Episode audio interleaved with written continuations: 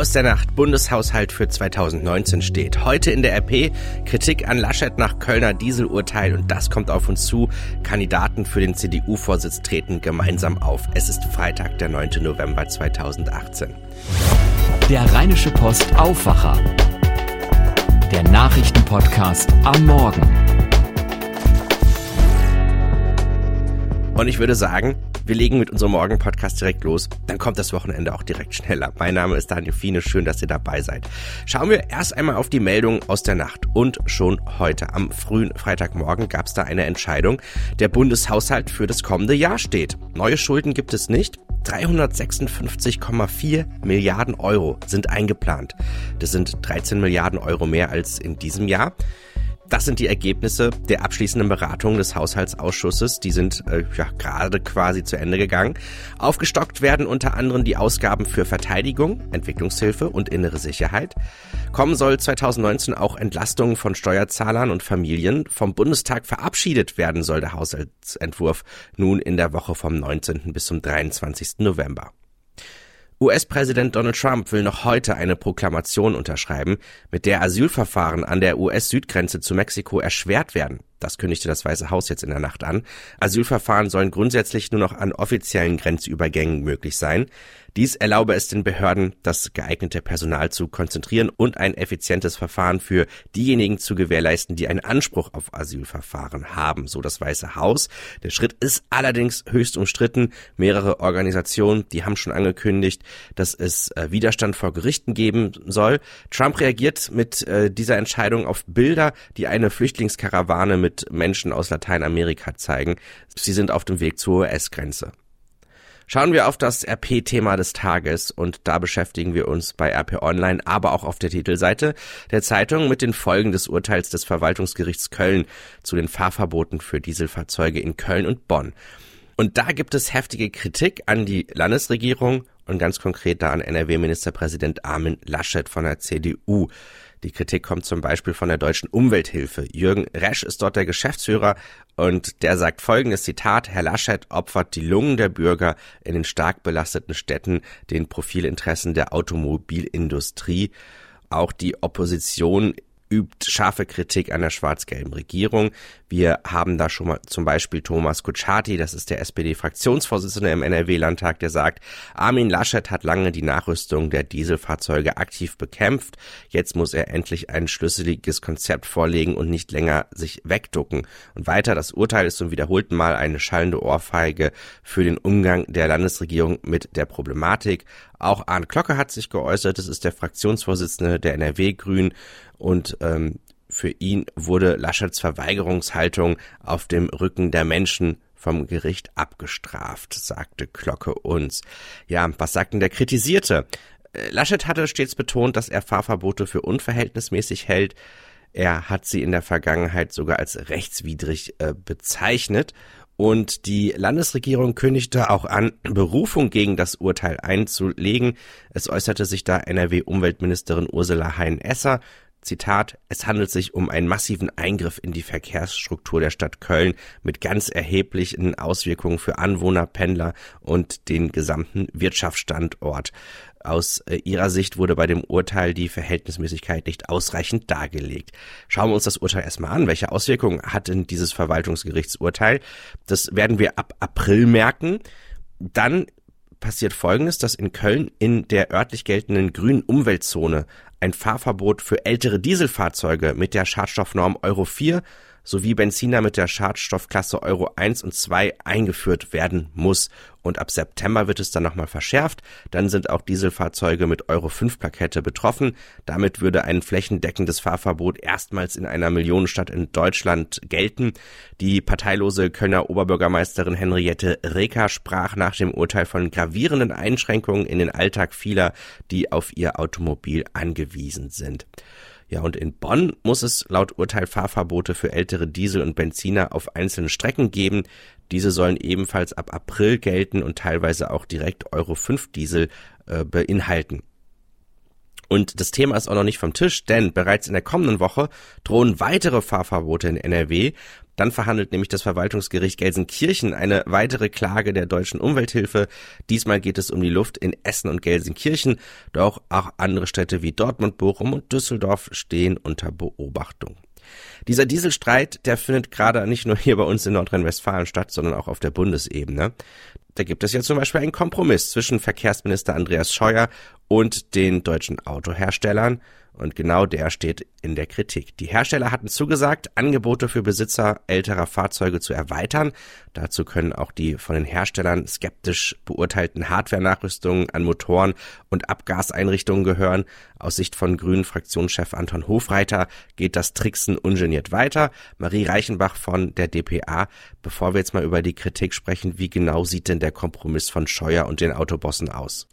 Obwohl ja gefühlt seit Monaten vor allem über die umstrittenen Hardware-Nachrüstungen diskutiert wird, steht eigentlich für die Bundesregierung die Flottenerneuerung im Mittelpunkt. Das heißt, man möchte so viele Dieselfahrer wie möglich dazu bringen, ihre alten schmutzigen Diesel gegen neue vermeintlich saubere Autos einzutauschen. Und da wollen die Hersteller wohl auch mithelfen und mit höheren Umtauschprämien Anreize setzen. Natürlich ging es dann aber auch um das große Streitthema Hardware-Nachrüstungen. Die Autobauer haben wohl weiterhin ihre Bedenken, aber alle haben jetzt zugesagt, herstellerspezifische Umbauten an alten Dieseln vorzunehmen und dafür auch Kosten pro Fahrzeug von bis zu 3000 Euro zu übernehmen. Was diese herstellerspezifischen Umbauten aber genau bedeuten, das kann wohl jeder Autobauer selbst entscheiden. Hardware-Nachrüstungen sind da laut Scheuer nur eine Möglichkeit. BMW lehnt die zum Beispiel weiterhin komplett ab. Laut Scheuer sind Hardware-Nachrüstungen auch erst nach 2020 überhaupt verfügbar. Warum das denn? Laut Scheuer liegt das tatsächlich daran, dass die Technik noch nicht so weit ist. Technische Lösungen für die Hardware-Nachrüstung für die PKWs werden nach der erforderlichen Entwicklungs- und Zulassungszeit leider nicht kurzfristig am Markt verfügbar sein. Die Hardware muss also noch entwickelt, geprüft und anschließend zugelassen werden. Das kann natürlich dauern. Hinzu kommt auch noch, dass bisher gar nicht klar ist, wie viel diese Hardware-Nachrüstungen am Ende tatsächlich kosten. Also ist auch noch völlig unklar, ob die zugesagten 3000 Euro ausreichen oder ob die Autobesitzer am Ende doch noch mehr Kosten haben. Die zeitliche Verzögerung bei Hardware-Nachrüstungen wurde auch schon kritisiert. Das stimmt, und zwar von mehreren Seiten. Das von der SPD geführte Umweltministerium zum Beispiel kann überhaupt nicht nachvollziehen, warum die Hardware-Nachrüstungen erst nach 2020 möglich sein sollen. Die Technik sei nämlich schon weit ausgereift und auch ihre Leistungsfähigkeit wurde wohl schon mehrfach erfolgreich getestet. Ja, und auch Grünen-Fraktionschef Hofreiter sagt, dass die Bundesregierung die bereits vorhandene Technik längst hätte zulassen können. Das steht also im direkten Widerspruch zu den Aussagen von Scheuer. Und es ist natürlich auch klar, dass Fahrverbote auch für Euro 5 Diesel bereits nächstes Jahr drohen. Den Autobesitzern bringt es dann überhaupt nichts, wenn die Technik erst zwei Jahre später auf den Markt kommt. Gestern saß Scheuer ja auch nur mit den deutschen Autokonzernen zusammen. Was ist denn, wenn ich einen ausländischen Diesel fahre? Genau, und das ist auch ein weiterer Kritikpunkt. Bisher hat Scheuer nämlich ausschließlich mit den deutschen Autoherstellern diskutiert und daher gelten die Zugeständnisse natürlich auch nur für deutsche Dieselautos. Oliver Luxic von der FDP sagt dazu, Es kann auch nicht sein, dass es jetzt einseitig nur mit deutschen Herstellern gesprochen wird. Wir wollen, dass alle Hersteller an einen Tisch kommen. Wir wollen einen Fonds zur Nachrüstung für alle Dieselfahrer. Der Dieselstreit geht also weiter und es drohen ja auch immer mehr Fahrverbote. Gerade gestern hat ein Gericht für Fahrverbote in Köln und Bonn entschieden. In Köln ist sogar die komplette Innenstadt betroffen. Ein Bericht von Marie Reichenbach. Auch das ist heute unser Thema des Tages, der 9. November, der Schicksalstag der Deutschen. Einmal gab es vor 100 Jahren die Geburt der deutschen Demokratie und der Anfang eines gescheiterten Experiments. Dann 20 Jahre später die brennenden Synagogen in Nazi-Deutschland, der nicht mehr zu übersehende Versuch, das jüdische Leben auszulöschen. Und schließlich 1989 vor 29 Jahren der Mauerfall, der schönste Tag der Deutschen. In der Zeitung empfehle ich euch einen Blick auf unsere Doppelseite auf den Seiten 4 und 5. Kollege Frank Vollmer beschreibt den 9. November und seine Folgen für die nationale Identität mit besonderem Blick auf die Novemberrevolution. Es gibt auch viele Gedenkveranstaltungen heute und da wird an den 100. Jahrestag der Ausrufung der Republik und an die Pogromnacht von 1938 erinnert. Im Bundestag spricht um 9 Uhr Bundespräsident Frank-Walter Steinmeier. Der Zentralrat der Juden in Deutschland erinnert um 11 Uhr in der Berliner Synagoge in der Reichstraße an die antisemitischen Ausschreitungen in der Nacht vom 9. auf den 10. November 1938. Und Bundeskanzlerin Angela Merkel und Zentralpräsident Josef Schuster halten dort Ansprachen. Schauen wir auf die Themen, die auf uns zukommen. Ein Monat vor dem CDU-Bundesparteitag in Hamburg präsentieren sich die drei aussichtreichsten Kandidaten für den Parteivorsitz zum ersten Mal gemeinsam. CDU-Generalsekretärin Annegret Kramp-Karrenbauer, der frühere Unionsfraktionschef Friedrich Merz und Gesundheitsminister Jens Spahn stellen sich nachher um 15 Uhr bei der Frauenunion in Berlin vor.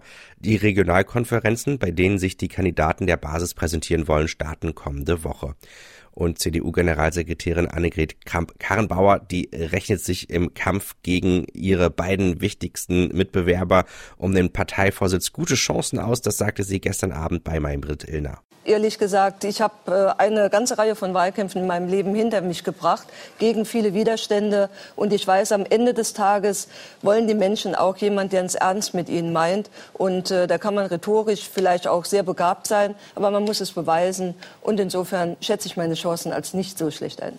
Ja, und das sagte sie zu den Kandidaten. Wir haben eine äh, Situation, dass eine Ära endet. Und sie endet deshalb, weil Angela Merkel das selbst auch für sich so beschlossen hat. Mhm. Und deswegen hat sie Raum geschaffen für etwas Neues. Und äh, wir sind in der glücklichen Situation, dass es unterschiedliche Kandidaten mit unterschiedlichen Profilen und Vorstellungen gibt.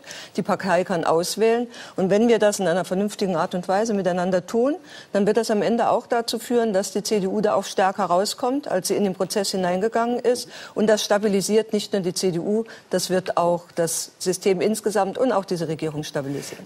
Parteivorsitz ist ja das erste, aber wie sieht es mit einer Kanzlerkandidatur aus? Also zuerst einmal ist es so, dass wir eine Kanzlerin haben und solange sie die Mehrheit der Unionsfraktion und der SPD-Fraktion im Deutschen Bundestag hinter sich hat, wird sie auch Kanzlerin bleiben. Ich bewerbe mich als Parteivorsitzende der CDU Deutschlands und da kommt es auf die Mitglieder, kommt es auf die Delegierten an. In der TV-Sendung wurde sie auch gefragt, ob sie sich mal mit Merkel gestritten hat. Oh ja, äh, einige Male. Ähm, unter anderem über die Frage, ob man äh, eine Koalition, eine Regierung im Saarland beendet oder nicht. Und ich kann aus eigener Erfahrung sagen, 2012? sie kann auch äußerst laut werden mhm. am Telefon. Der Bundestag will heute ab 10.30 Uhr das von der Großen Koalition geplante Milliardenpaket gegen die Personalnot in der Pflege beschließen. Gesundheitsminister Jens Spahn von der CDU will für mehr Stellen und bessere Arbeitsbedingungen sorgen. So sollen in der Altenpflege 13.000 zusätzliche Stellen geschaffen werden. In Kraft treten soll das Programm dann ab Januar. In der Alten- und Krankenpflege sind rund 35.000 Stellen für Fachkräfte und Helfer unbesetzt. Die geplante Fusion der Warenhausketten Karstadt und Kaufhof könnte heute die letzte Hürde nehmen. Ein Monat nach der Anmeldung des Zusammenschlusses beim Bundeskartellamt läuft die Frist ab, in der die Wettbewerbshüter entscheiden müssen. Sie können die Fusion zulassen oder eine vertiefte Prüfung vornehmen. Der neue Einzelhandelsriese würde europaweit 243 Standorte haben und rund 32.000 Mitarbeiter beschäftigen. Ich weiß nicht, ob ihr schon euer Wochenende komplett verplant habt oder noch ein bisschen sucht. Das Wochenende bei uns in der Region steht auf jeden Fall ganz im Zeichen von St. Martins Umzügen und vom Karneval. Am Sonntag ist ja schon wieder der 11.11. .11. In Düsseldorf findet morgen also am Samstag um 17 Uhr der traditionsreiche Martinszug durch die Düsseldorfer Altstadt statt.